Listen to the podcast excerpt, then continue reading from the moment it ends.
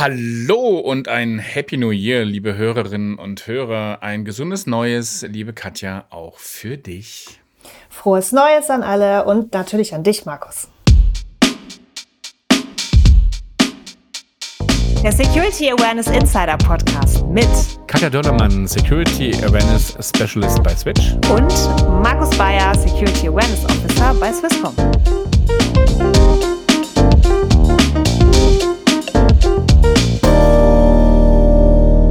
Ein neues Jahr startet. Hä? Wir sind hoffentlich gut Ja, unterwegs. ist gestartet. Äh, ist gestartet. Ja. Wir müssen gerade zugeben, äh, wir hatten klar ein paar, ein paar kleine, kleine Tonproblemchen, aber. Mit ein paar technischen Hiccups. Ja, mit so ein paar technischen Hiccups geht das auch. Und ich glaube, wir können immer noch äh, eben ein gesundes, neues, fröhliches, besinnliches, äh, inspirierendes und spannendes neues Jahr wünschen, auch wenn beim Rauskommen dieser Folge der 31. ist. Wir haben heute den 8. Januar und daher haben wir noch ein bisschen Zeit, bis wir rauskommen, aber eben Happy New Year. Und wir haben einen Gast. Den Gast habe ich erlebt auf der Takeaway vor zwei Jahren und fand ihn sehr angenehm zusammenfassend. Er hat alles sehr klar auf den Punkt gebracht und es hat nochmal so eine, so eine schöne Zusammenfassung, aber auch so eine Wegleitung gegeben und deswegen dachte ich, Christian Laber von der G-Data, den holen wir als ersten in unseren Podcast. Knaller Einleitung. Ich, ich habe den Vortrag auch gesehen. Ich fand ihn auch gut zusammenfassend gut, gut zusammenfassend. Genau. Also, das ist ein guter Überblick. Aber stell den Christian noch mal Genau. kurz vor. Also. Christian ist Head of E-Learning Development und verantwortlich für die gesamten Trainingsentwicklung in der G-Data Academy. Er hat einen Master in Psychologie an der LMU, also an der Ludwig-Maximilians-Universität in München. Mit Fokus auf Personal und Entwicklung ist mal klassisch im Consulting gestartet, hat viele Trainings gemacht, auch Einführung von LMS, ist also tatsächlich so der Trainingsexperte hier in der Runde. Herzlich willkommen, lieber Christian. Hallo Christian. Hallo zusammen. Ich muss auch sagen, also du bist so herrlich zusammenfassend, das ist auch ein wunderbarer Satz für ein erstes Date irgendwie, ne? Also so. Du bist so herrlich zusammenfassend, Gut schätze ich. So Zusammenfassend. herrlich zusammenfassend. Großartig. Passend. Hey, nein, also tatsächlich cool bist du dabei. Eben, ich habe es eben gerade schon gesagt, ähm, ich habe dich gehört auf der auf der Takeaway 2022. In Essen müsste das gewesen sein, ne? Genau, in Essen. Und tatsächlich gestehe ich, habe ich, hab ich so gedacht, äh, schon wieder so ein Vortrag zum Thema Security Awareness. Ich auch. Oh, und jetzt kommt hier so ein Dienstleister wie die G-Data. Und es war cool. Also ich fand das wirklich cool. Und G-Data steht mit Sicherheit nicht im Vordergrund unseres Podcasts. Aber natürlich darfst du ein paar Worte zur G-Data und zur G-Data Academy verlieren. Wer ist Und G-Data? die erste Frage, die erste Frage ist für mich, heißt es G-Data oder G-Data? Was heißt ein G-Data tatsächlich? Oh, bin ich jetzt falsch? Alles gut, ach, um Gottes Willen, nein. Also Christian, was, was macht G-Data ganz kurz und was ist die G-Data Academy? In Kürze würde ich sagen, Gedata ist ein, ja, wie wir schon gesagt haben, deutscher Antivirus-Hersteller. Vielleicht so ein bisschen auf die Historie. Ähm, 87 hat unser Gründer und immer noch CEO Andreas Lüning tatsächlich den weltweit ersten Antivirus entwickelt. Und zwar hatte er damals auf einer Diskette, jetzt muss ich kurz in meine Notizen gucken, das war ein Atari ST Heimcomputer, die ersten sich im Umlauf befindlichen Oh. Sektorviren gefunden, beziehungsweise dann eben auch ein Programm geschrieben, um diese zu bereinigen, weil Atari ja damals auch eine relativ große Fanbase, Fangemeinde schon in den 80ern hatte. Und ähm, da sehe ich Nicken in der Runde, sehr gut. Ich hatte einen äh, Atari 1040 STE, um das mal zu sagen. Das war mein erster. ja, es ist wirklich. Also jetzt kriegst du aber ein paar Kommentare, definitiv. Auf jeden Fall hat er dann damals eben gesagt, ich schreibe jetzt hier mal zur Bereinigung dieser Disketten ein, ein Programm und das stieß dann auf große Resonanz. Das war so mehr oder weniger der Grundstein eben für auch die Firmengründung von G-Data. Äh, ihr dürft mich bitte nicht fragen, was das G in G-Data bedeutet. Das ist irgendwie auch so ein Running Gag bei uns, dass das keiner weiß, bis auf Andreas und Kai, also unsere beiden Gründer. Ein Mysterium. Ein Mysterium. Also es gibt, es gibt viele Mutmaßes Stunde für. Garage, aber ich bin mir jetzt auch nicht so ganz sicher, ob das auch irgendwie oder, oder für German, man weiß es nicht. Ein Data, Garage Data. Okay. Genau, aber das ist tatsächlich interessant. Also wenn man sich überlegt, so, oder wenn man irgendwelche Leute fragt, so, wo, wer hat denn den Antivirus eigentlich erfunden? Ähm, dann werden die meisten wahrscheinlich sagen, irgendwo Silicon Valley die Richtung, aber nee, es kommt aus Bochum. Yay, Bochum. Ja. genau, und aktuell sind wir halt circa. Äh, aktuell ja. sind wir halt im Endeffekt ja 500 Mitarbeiter, die eben größtenteils eben aus Bochum oder in Bochum agieren, viele im Homeoffice unter anderem auch, die sich um die Cybersecurity von mittelständischen und großen Unternehmen kümmern. Ja, immerhin hat Bochum ja mit der, mit der Ruhr-Uni Bochum ja durchaus eine sehr ja, etablierte Hochschule im Umfeld von Cybersecurity, muss man ja mal neidlos gestehen. Ne? Genau. Absolut, profitieren wir schon auch sehr davon, gerade mit Angela Sasse zum Beispiel auch im, ja. im, im Backup ähm, sehr, sehr gut auf jeden Fall die Kooperation auch. Äh, am Ende ähm, ist es tatsächlich dann irgendwann auch so gewesen, dass man gesagt hat, vor einigen Jahren, dieser reine technische Schutz, also rein Endpoint fokussiert, das reicht halt nicht mehr aus, weil am Ende gibt es ja auch so Menschen, die auch Fehler machen können mehr oder weniger. Und äh, nein. nein, nein. Und äh, dementsprechend wäre es jetzt dann mal auch Zeit, sich auf den Faktor Mensch zu fokussieren, was wiederum bedeutet, dass wir auch mal gucken müssen, dass die eben Bescheid wissen, was im Security-Umfeld eben awareness-technisch äh, los ist, beziehungsweise was da abläuft. Und dann hatte man sich gesagt, pass mal auf, lass uns doch mal eine Academy gründen, die dann eben wiederum so eine Art Cloud-based LMS darstellt mit eben einem fertigen Curriculum für flexibel einsetzbar für verschiedene Unternehmen.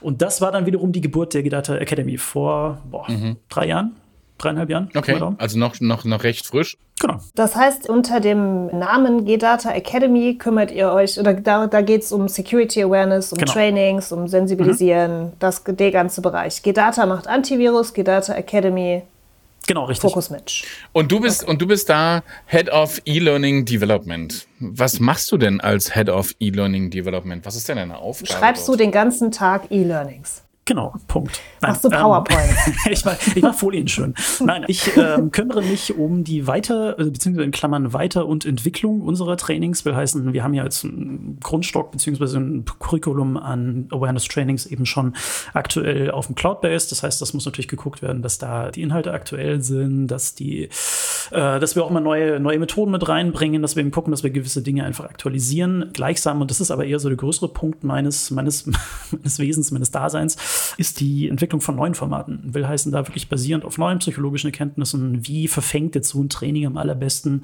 nach eben Lerntheorien und Ansätzen, was können wir da Neues machen, welche Themen nehmen wir neu mit rein. Sachen wie zum Beispiel Deepfakes, in eurer letzten Folge ähm, Podcast auch angesprochen, Passkeys, mhm. was sind Passkeys, welche, ja. welche äh, neuen äh, äh, ja, Zwei-Faktor-Authentifizierungsmöglichkeiten gibt solche Sachen im Endeffekt. Also da haben wir ja ein Sammelsurium an, an, an neuen Sachen, die wir da immer wieder als Training auch bringen. Und da wird eben geguckt, wie, wie gehen was, was gehen wir an und wie gehen wir es an. Das heißt, du sitzt nicht die ganze Zeit an deinem Schreibtisch und überlegst dir, wie man E-Learning-Inhalte noch hübscher machen könnte, sondern du bist vor allen Dingen unterwegs und schaust, was genau. es Neues gibt oder mhm. wie man wie man es optimiert oder ganz wie genau. die Leute besser lernen. Bin ich ja ehrlich gesagt ein bisschen neidisch. Das heißt also, du hast so ganz viel Zeit, um dich mit Forschung und Trends auseinanderzusetzen. Ja, unter anderem. Das finde ich cool. was so gibt's denn so? Was was was ist denn so? Was ist denn genau. so so äh, aktuell? W womit beschäftigst du dich denn? Wo, wo sagst du das denn? Das würde mich auch interessieren. Ähm, lernen lernen auch für Security. Ich meine, es ist ja eigentlich völlig Wumpe, äh, um ob sich um Security dreht oder nicht. Aber ah. Was sind denn so die neuen Ansätze oder spannende Dinge, denen du so gerade über den Weg läufst?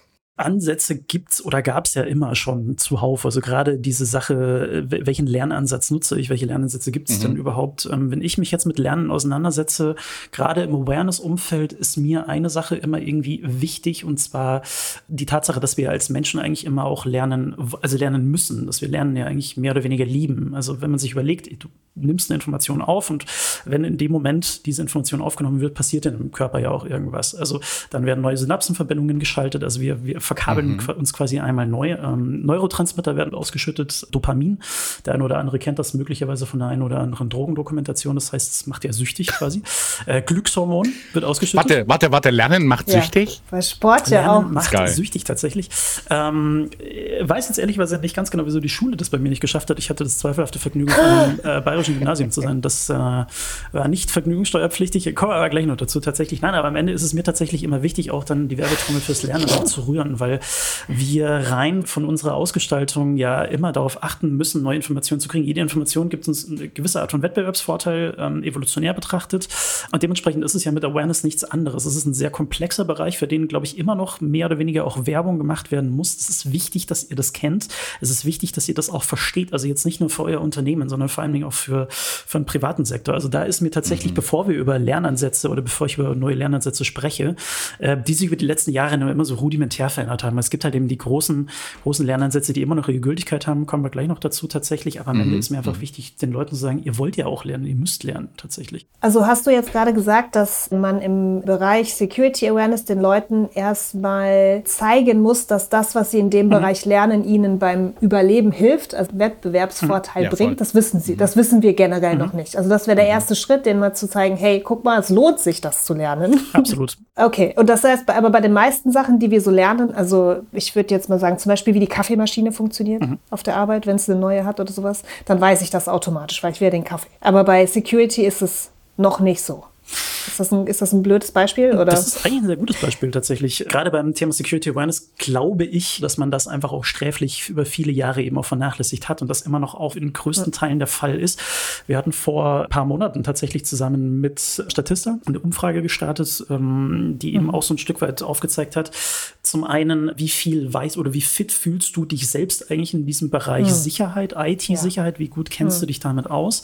War erschreckend mhm. wenig tatsächlich. Also die im Endeffekt gesagt haben. Ich kenne mich da so rudimentär mit aus, ich weiß, was ein Virus ist, ich weiß, dass das nicht gut ist, mehr oder weniger. Auf der anderen Seite dann aber die Frage, wie sehr verlässt du dich denn auf die Sicherheitsmechanismen deines Arbeitgebers, die geschaltet sind, also Firewalls etc. pp, mhm. Zwei-Faktor-Authentifizierung und Co, Passkeys möglicherweise, solche Sachen. Und da war das Vertrauen in die äh, Sicherheit, die mir mein Arbeitgeber gewährleistet, sehr, sehr hoch.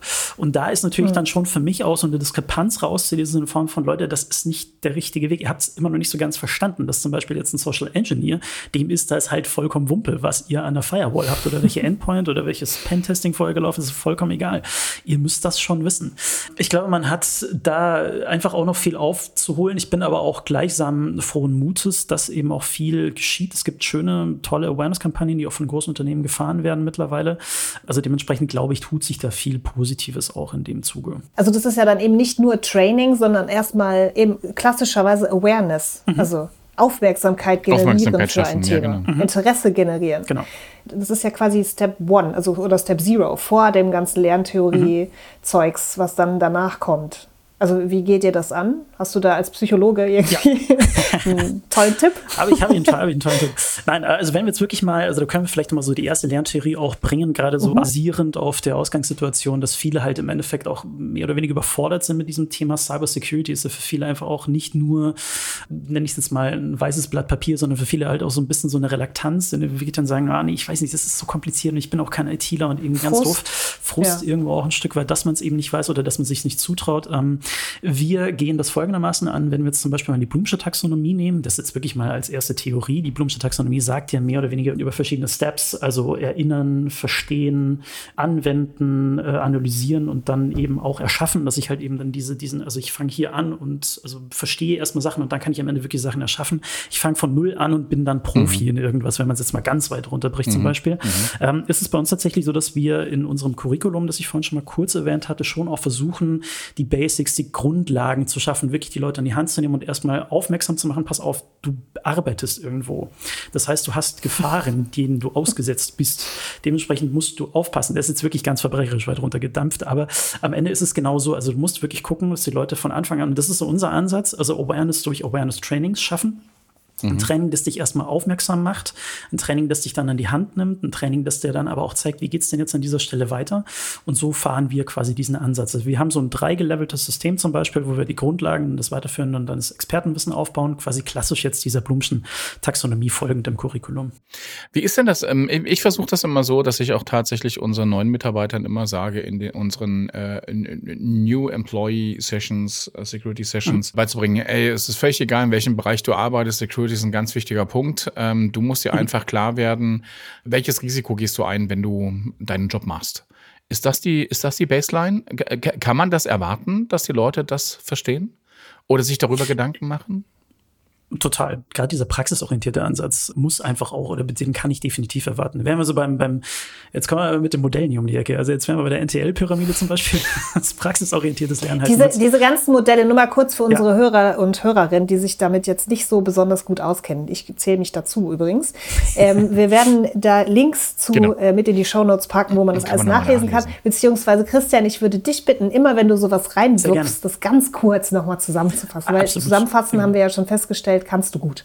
Das, ich bin ja ein Zusammenfasser-Typ, genau, richtig, so ein richtig schöner, schöner Zusammenfasser. ähm, nee, NTL-Pyramide sehr, sehr gerne an dieser Stelle. Das ist immer so ein bisschen doof, wenn man dann sich in, in, in so einem Expertentalk dann immer wieder verfängt und dann weiß der eine wieder, aber das ist, das, also von daher muss ich da auch wieder reframe für mich. Das ist eine äh, Lernpyramide, die quasi beschreibt mir, oder es ist vom, ähm, oh Gott, National Training Laboratories Institute, ja, also kurz dann genau. NTL. Das ist eine Pyramide, die kla eine klassische Pyramidenform hat, weil heißen unten breit, oben eng und dann im Endeffekt besagt, durch welches Medium oder durch welche Herangehensweise lerne ich dann am allermeisten. Also unten habe ich dann zum Beispiel die praxisorientierte Ansicht, also da verfangen dann bis zu 90 Prozent, ich meine 90 Prozent müssten es irgendwie sein oder zwischen 75 und 90 zumindest. Und je weiter ich hochgehe, also je textbasierter ja. ich werde, desto weniger bleibt hängen. Also das jetzt mal so ganz pragmatisch runtergedampft an der Stelle. Und es gibt für uns halt zum Beispiel auch immer so einen schönen Ansatz in Form von, wenn wir uns die Frage stellen, wie bereiten wir Sachen eigentlich auf? Also wie lernt, also es ist genau das, was ich vorhin eben meinte, wie lernt der Lerner eigentlich am besten Awareness? Da müssen wir praxisorientiert arbeiten. Und um auf deine Frage zurückzukommen, Markus, das kann ich auf jeden Fall verlangen. Also, dass die Leute dann durch den praxisorientierten Ansatz einfach auch mehr verstehen, kann mhm. ich verlangen. Hm. Das sind halt diese, das sind halt wahrscheinlich diese 70 Prozent, also ne, jetzt kommen wir schon mit der nächsten, 70, 20, 10. Ne?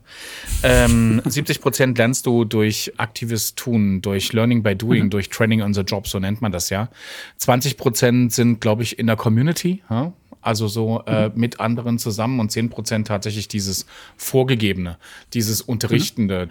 Das ist dann halt schon, ähm, weil du eine bestimmte Rolle hast in deiner Organisation oder in deiner Firma, kann man von dir erwarten, dass du ein bestimmtes Risikobewusstsein hast? Ist das richtig? Mhm. Auf jeden Fall. Ich, ja. ich glaube, das ist auch ähnlich. Also deswegen bin ich irgendwie auch immer noch erstaunt, wenn ich ganz ehrlich sein soll, dass es noch nicht Teil von irgendeinem Vertragswerk zum Beispiel ist. Also wenn ich mir jetzt zum Beispiel ja, vorstelle, oft, ne? mhm ich bin Führungskraft. Ich meine, ich bin jetzt, ich mag den Begriff nicht, aber ich bin ja auch Führungskraft. Und mhm. äh, in meinem Vertrag steht jetzt nicht, ich meine, witzigerweise mache ich das quasi auch beruflich, also ob das jetzt zwingend drinstehen ja, ja. muss. Bei mir ist jetzt mal ein bisschen ausgeklammert, aber bei vielen ja. anderen zum Beispiel steht das ja nicht drin, dass du, inform, dass du dich da irgendwie informieren musst. Also das ist dann schon immer so eine Sache auch, die dir deine Arbeitgeber irgendwie oktroyieren muss. Ich bin sehr froh, dass wir das jetzt gerade nochmal diskutieren, weil ich finde, da sieht man halt wieder, dass es ähm, von allen Seiten, also es ist ein organisationelles Problem, gell? Mhm. Wir müssen irgendwie, wir können nicht nur mit E-Learning Training kommen und von den Leuten erwarten, dass sie sich verantwortlich mhm. fühlen, wenn es die, die, Prozesse und, und alles andere, das System, die Organisation, das Verhalten nicht unterstützt. Wenn von mir, wenn ich daran nicht gemessen werde als Führungskraft, sondern an anderen Sachen, dann ist das, das andere meine Priorität und nicht Cybersecurity oder das Risikobewusstsein für Cybersecurity. Mhm. Ich finde es immer so ein bisschen schwierig zu sagen, die Leute sollen sich verantwortlich fühlen, weil ich finde, nee, müssen sie nicht, wenn das, der ganze Rest nicht stimmt. Also wenn, mhm. ja, wenn äh, irgendwo ist es ja nicht ihr, ihr Hauptjob und genau.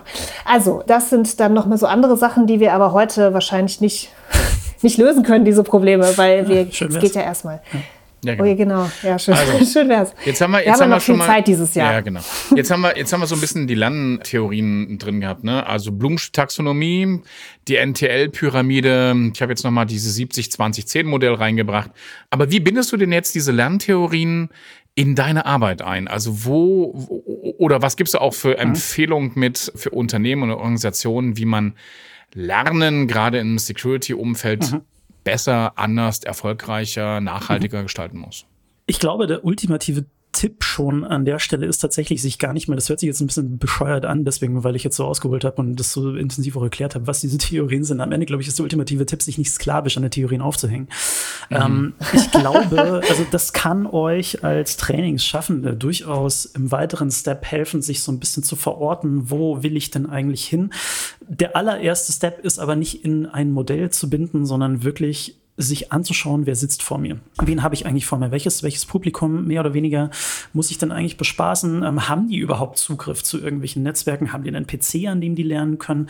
Kommen die oft ins Büro? Haben die, haben die Mobile Devices? Auch da wieder der Sicherheitsaspekt. Ist das dann für die überhaupt relevant? Mhm. Und dann kann ich wiederum eine Lerntheorie auch dann nutzen und quasi dann sagen, okay, ich habe jetzt hier zum Beispiel eher, ich überspitze jetzt bewusst, ich habe einen 20 Mann Handwerksbetrieb, da hat keiner mhm. irgendwie einen stationären PC.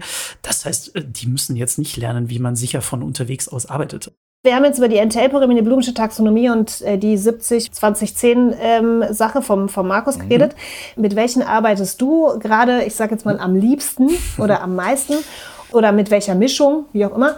Und dann noch eine kurze Frage, weil was sich immer noch ähm, ganz hartnäckig hält, mhm. ist diese Sache mit dem Hörtyp, dem auditiven Typ, dem, ja, genau. dem Lesetyp, dem und so weiter, diese, diese Lerntypen. Mhm. Ganz kurz, mit einer Mischung und ja, ist überholt. Nein. Gut, dann können wir wieder weitergehen. Nein, ich, ich glaube tatsächlich, Nein, ja. das meinte ich jetzt auch gerade so ein bisschen mit, schaut euch am liebsten oder schaut euch am allerbesten an, wer vor euch sitzt und dann könnt ihr da wirklich auch so ein Stück weit für euch rauskristallisieren, was macht ihr denn eigentlich?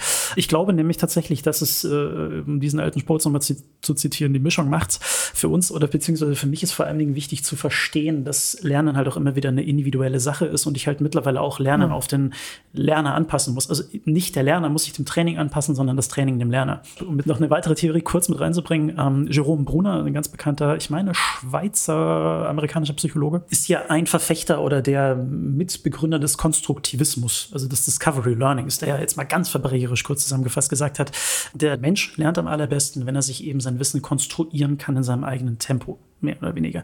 Und ich glaube, wenn man diesen Grundsatz unter anderem auch nimmt, dann kann ich ganz komplexe Sachen wie zum Beispiel eine Awareness auch wunderbar aufbereiten. Dann wiederum gepaart mit der Blumschen Taxonomie, dass ich eben von Grundlagen anfange, zum Expertenwissen hingehe und dann eben auch noch über die NTL-Pyramide mir und so kommt diese Mischung dann ja, zusammen eben ja, sage, okay, ich mache es halt ja. nicht textbasiert, sondern ich mache es halt sehr bildlich praxisorientiert. Ja. Also das ist so ein bisschen die Antwort auf die Art und Weise, wie man am besten rangeht. Ich kann aber wirklich nur noch mal betonen, bevor ihr euch darüber Gedanken macht und bevor ihr dann noch zehn weitere Lernmodelle holt, schaut euch an, wer, wer vor euch ist. Ganz, ganz wichtig. Und dieses Thema Lerntypen würde ich tatsächlich sagen, ist für mich, also für uns ist es sowieso oder für mich persönlich ein bisschen hinfällig, weil wir haben ja ein Produkt, das wir zum Beispiel auf viele Unternehmen ausrollen. Also für mich kann ich das gar nicht machen.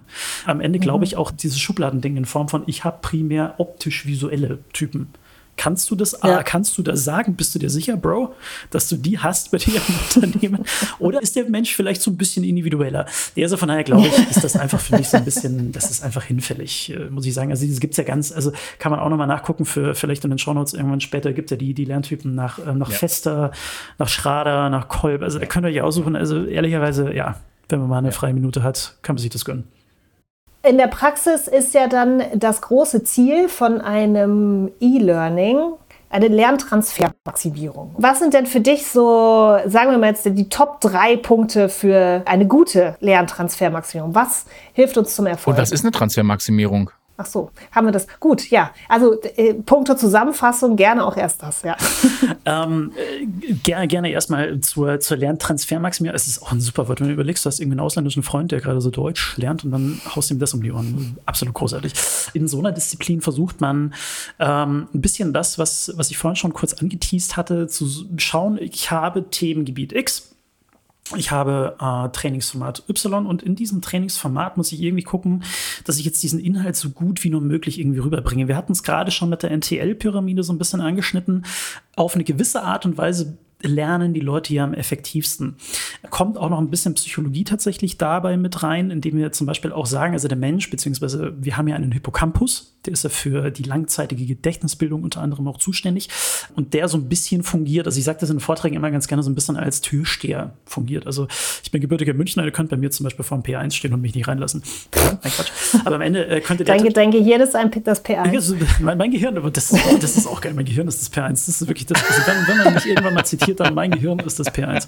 Nein, ähm, ja. das ist mehr oder weniger der Türsteher, der quasi Informationen vom Kurz- und Langzeitgedächtnis durchlässt. Und der ist evolutionär so geprimed, dass der quasi sagt, okay, pass auf, ich bin recht verwöhnt über die vielen Generationen Menschen, wie ich Informationen aufnehme. Also ich mag es schon sehr praxisorientiert. Also ich muss das schon irgendwie sehen, ich muss es fühlen. Ja, ich ich fühle es, wird die Jugend jetzt sagen. Die Jugend.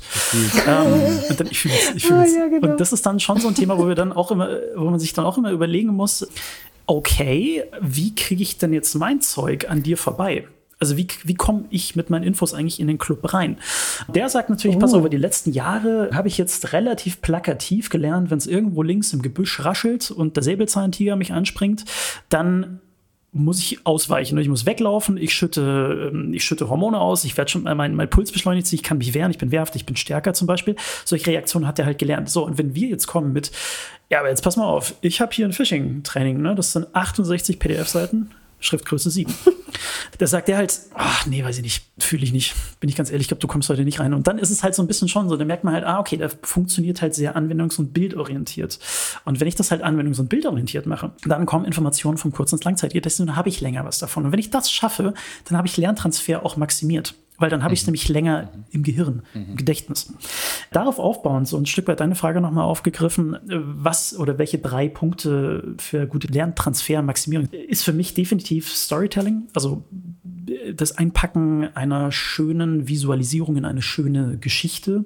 Interaktivität, also will heißen, dieses Ganze, den Lerner aus seiner gottgegebenen mhm. Passivität auch irgendwo rausholen, die ja beim Lernen irgendwo immer auftaucht ab einem gewissen Punkt und vor allem die Kurzweiligkeit. Mhm. Wir können uns nicht, also man kann das jetzt äh, so oft verneinen, wie man möchte. Es steht aber auch fest, ähm, dass man eben sich, dass man sich nicht zu lange auf eine Sache konzentrieren kann. Da gibt es ja diese wunderbare Studie mit dem Goldfisch. Ich weiß nicht, ob, es, genau. äh, ob ihr es vielleicht schon mal Drei Minuten. gehört habt. Genau. genau, richtig. Und dann ist schon, ist schon quasi vorbei. Und äh, tatsächlich, witzigerweise hatte man auch, äh, vielleicht auch für die Hörer interessant, 2013 auch nochmal ähm, die Aufmerksamkeitsspanne von eines Menschen, der un gebrochen quasi auf eine Sache verwenden kann, gemessen. Also mhm. quasi ohne sich ablenken zu lassen durch, irgendein, durch irgendeinen Bildschirm, durch eine Smartwatch, durch ein Tablet, durch irgendwelche Anrufe etc. pp. Das sind äh, acht Sekunden gewesen. Ein Goldfisch hat ja, neun. Ja, genau. Ich, ich finde diese Analogie mit dem Tisch ja so lustig. Das heißt, es gibt einen Dresscode für Lerninhalte, den mhm. wir irgendwie genau, optimieren können, genau. mehr oder weniger. ja, soll genau. Auf so kommst du da nicht. Und der, der, besteht aus Storytelling, interaktiven Inhalten und, und Kurzweiligkeit. Äh, Kurzweiligkeit. Genau. Das kann man sich doch wunderbar merken. Neue Trainingsansätze was kommt auf uns zu jetzt mhm. bald? Also ich sehe jetzt ehrlicherweise keinen neuen Trainingsansatz, weil der Mensch beziehungsweise die Art und Weise, wie wir lernen, die verändert sich dann nur so, ich sage jetzt mal in seinen Grundzügen nur so rudimentär. Also dass der Mensch dann immer praxisorientiert am besten gelernt hat, das ist jetzt nicht seit 2022 erst bekannt, sondern das ist schon ganz lange eben bekannt. Also so, so lernen wir einfach am besten. Es hat sich nur jetzt ein bisschen mehr in die Art und Weise reingeschlichen, wie wir Trainings konzipieren. Ähm, ich glaube, der Trend liegt gar nicht zwingend in einem neuen Lernformat, jetzt zum Beispiel mehr Gamification etc. pp. Ich glaube, der Trend muss eher darin liegen, dass man endlich auch versteht, wenn ich Awareness betreibe, dann brauche ich nicht zwingend ein Training, ich brauche nicht zwingend nur einen Anbieter, sondern ich muss ja eigentlich gucken, dass ich auch das Wissen, dass ich, und da ist es wieder so ein bisschen rekurrierend auf kenne deinen Lerner. Ich muss gucken, mhm. dass ich das interne Wissen nutze, create your content oder create mhm. content, own mhm. content creation, mhm. so eine Sachen zum Beispiel. Gibt mittlerweile sehr tolle Systeme über von verschiedensten Anbietern, die wirklich auch mit integrierten Autorentools, LMS-Plattformen gespickt haben, wo ich als Fachabteilung zum Beispiel Beispiel relativ schnell ein wirklich schönes, mit einer Didaktik-KI versehenes E-Learning auch bauen kann. Also natürlich kann ich weiterhin für Sonderformate auf E-Learning-Agenturen etc. zurückgreifen. Ich kann auch mal was mit VR machen, wobei ich ehrlicherweise auch die blanke Brecherei kriege, wenn ich wieder was von VR höre, dass das wieder der Trend. Ey, boah, nee, bitte, sorry. Also ja, ist ganz nett, aber es ist halt flächendeckend nicht einsetzbar. Aber das, will, das Fass will ich jetzt gar nicht aufmachen. Ja, voll. Doch, mach's auch. Oder sonst im nächsten Podcast nochmal. Ich würde das sehr. Ich, äh, ja. ja, sorry. Weiter. Alles, alles, alles, gut. Weitere Trends. Oder hast du schon gut zusammenfassend die Trends wiedergegeben, die du siehst? Mein Trend greift ein bisschen das auf, was ihr auch in der letzten Podcast-Folge schon gesagt habt, und zwar es wird präsenter. Mhm. Ich glaube, die Leute kommen mehr zusammen und zwar nicht nur reine Präsenz, sondern gepaart eben mit ganz neuen, potenteren Autorentools im Blended-Format. Ich sehe Blended wesentlich stärker auf dem Format, als es das in den letzten Jahren war. Wir haben seit Corona ja immer einen sehr, sehr starken Fokus auf rein digital. Ja. Und ich glaube, gerade so gepaart, und da rekurriert das schon so wieder ein bisschen auf dieses Own Content, beziehungsweise auf dieses Knowledge Creation intern ich kann ganz wunderbar mittlerweile Sachen für einen Workshop vor- bzw. nachbereiten und dann auch immer greifbar, als Wissen greifbar nochmal irgendwo abspeichern und lagern. Also ich glaube, gerade der Blended-Bereich wird, wird äh, stärker nochmal in den Fokus rücken im Verlauf des Jahres. Wird vielleicht noch ein bisschen dauern, aber ich glaube, das kommt definitiv. Und gerade dieses Thema dann aber auch Präsenz gepaart mit einem gamifizierten Ansatz. Also will heißen wirklich Spiele, also Lernspiele, äh, Unternehmensplanspiele oder irgendwas in der Richtung zum Beispiel. Das mhm. kann ich mir sehr, sehr gut vorstellen. Gerade das Thema, ich verstehe auch ehrlicherweise nicht, wieso das bei vielen dann immer so, ach nee, Spiele vor Ort und dann im Awareness bist ja vollkommen irre. Nee, aber gerade da, ich meine, du hast auch so viele tolle Rollen, die du da verteilen kannst, so tolle, tolle, tolle Spielansätze, ja. die du da auch spielen kannst. Dass das noch nicht flächendeckender ist, ist mir ehrlicherweise auch ein Rätsel. Aber ich glaube, als Trend blendet, also nicht nur Präsenz, sondern sogar blendet, das kommt für mich auf jeden Fall im nächsten Jahr oder in den nächsten was, Jahren. Was meinst du mit blended? Also Hybrid? Genau, hybrides Lernen. Also du hast quasi Tag X ist der Workshop und in den Tagen vorher habe ich schon vorbereitende mm, Unterlagen, Trainings und eben auch nachbereitende. Genau. Da hat uns Corona vielleicht ein bisschen geholfen.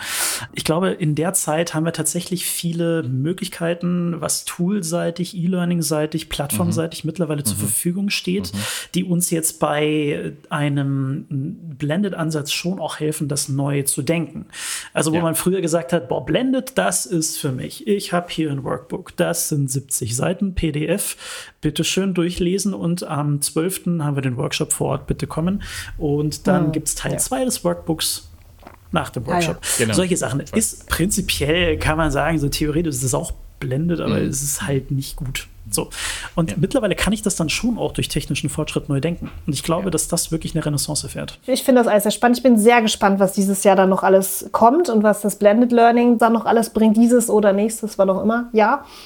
Christian, wie du weißt, und du hast ja schon eigentlich den ultimativen Tipp irgendwann schon mal zwischendurch einfließen lassen. Mhm. Aber du weißt, am Ende kommt immer kommt die Frage, was ist dein ultimativer Tipp? Kannst du den bitte nochmal oder kannst du den bitte einmal sagen? Sehr, sehr gerne. Du als Lernexperte. Sehr gerne. Ähm, der Tipp ist einfach machen. Denn äh, Awareness funktioniert, wenn ich es probiere. Und mittlerweile gibt es so viele Angebote, so viele tolle Trials, wo ich wirklich gucken kann, wie kommt das im Unternehmen eigentlich an, wie kommt das bei meiner Belegschaft an. Das wirklich einfach mal probieren. Also es ist jetzt nicht so, als würde ich da irgendwie auf blind einen Servicevertrag über 400 Waschmaschinen unterzeichnen. Also das ist jetzt auch nicht der Fall. Also wirklich einfach probieren, einfach mal schauen, was passt für mich, passt die Art und Weise, wie die Trainings gestaltet sind für mich, ist die Kampagne dahinter denn gut für mich, für meine Branche. Ich kenne mich als Unternehmen ja selbst. Also das einfach mal zu probieren, ist meistens total kostenneutral. Und was mir auch ganz wichtig ist, ist das als Tipp mitzugeben, vielleicht auch mal einen neuen Denkanstoß. Cybersicherheit funktioniert mittlerweile nicht nur auf einer Säule. Also ich brauche nicht nur eine Endpoint, ich brauche nicht nur ein Pentesting, ich brauche nicht nur eine Incident Response oder irgendeinen Incident Response Retainer Vertrag oder irgendwas in der Richtung. Ich brauche alles. Ich brauche den Menschen. Mhm ich brauche die Systeme, ich brauche das Wissen. Das sind alle Sachen, die geben sich mittlerweile die Hand. Also dementsprechend ist mir das halt ganz wichtig, dass Cybersicherheit mittlerweile auf verschiedenen Ebenen stattfindet und facettenreicher ist, als das vielleicht der ein oder andere denken mag. Und ich finde es dann immer ein bisschen schade, wenn ich dann höre, na ja, gut, aber am Ende wissen Sie, was das Geld, da klickt er am Ende klickt da einer drauf. Ne? Also irgendeiner klickt auf so eine Phishing-E-Mail drauf. Ich so, ja, mhm. das ist denkbar. Wenn man der Statistik folgt, dann ist das die Wahrheit. Ja, gut, aber dann kann ich mir den Euro ja auch irgendwie sparen. Dann kann ich das irgendwie in den Endpoint investieren. Und dann muss der Satz aber wirklich immer wieder lauten: 90 Prozent der Angriffe fangen mit dem Menschen an. Und wenn ich die nicht schütze, ist es, um die Fußballanalogie jetzt mit reinzubringen, so als würde VfL Bochum die ganze Saison über ohne Abwehr spielen, weil ein Tor fangen sie ja pro Saison immer. Und das finde ich dann irgendwie, also das ist, das kann ich, kann ich dann manchmal nicht VfL, verstehen. Ja. ja, sind alle VfL Bochum-Fans jetzt happy. Finde ich gut. Ich finde es super. Einfach machen finde ich sowieso. Ja, das die Analogie finde ich super. Hey. Ja, einfach machen. Ich bin ja Planungsfan, aber generell finde ich es äh, sehr spannend. Vielen Dank, Christian, für das sehr, sehr interessante genau, Gespräch. Genau, danke für deine ich Insights und äh, bleib gesund. Bis demnächst. Wir sehen uns. Bis dahin. Danke euch. Ciao, Tschüss. ciao.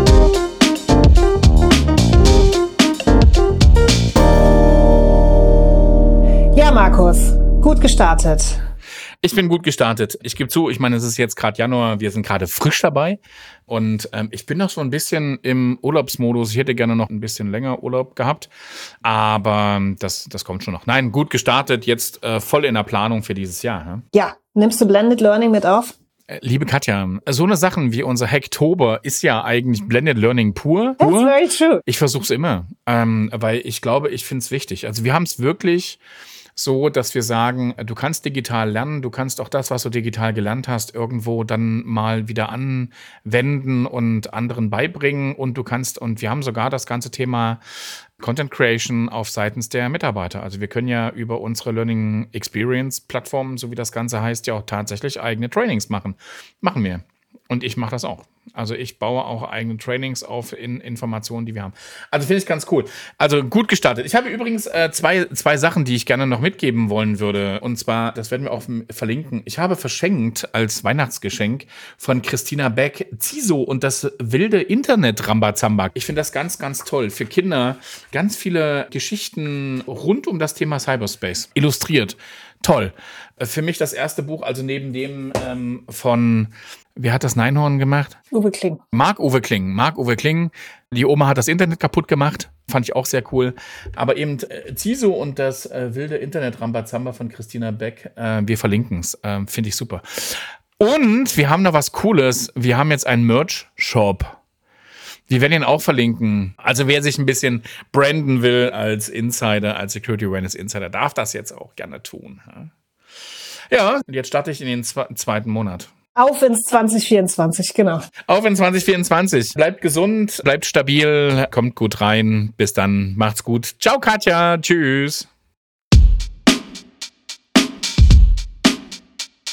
Das war's mit dem heutigen Security Awareness Insider Podcast. Am Mikrofon Katja Dörlemann von der Switch und Markus Bayer von der Swisscom.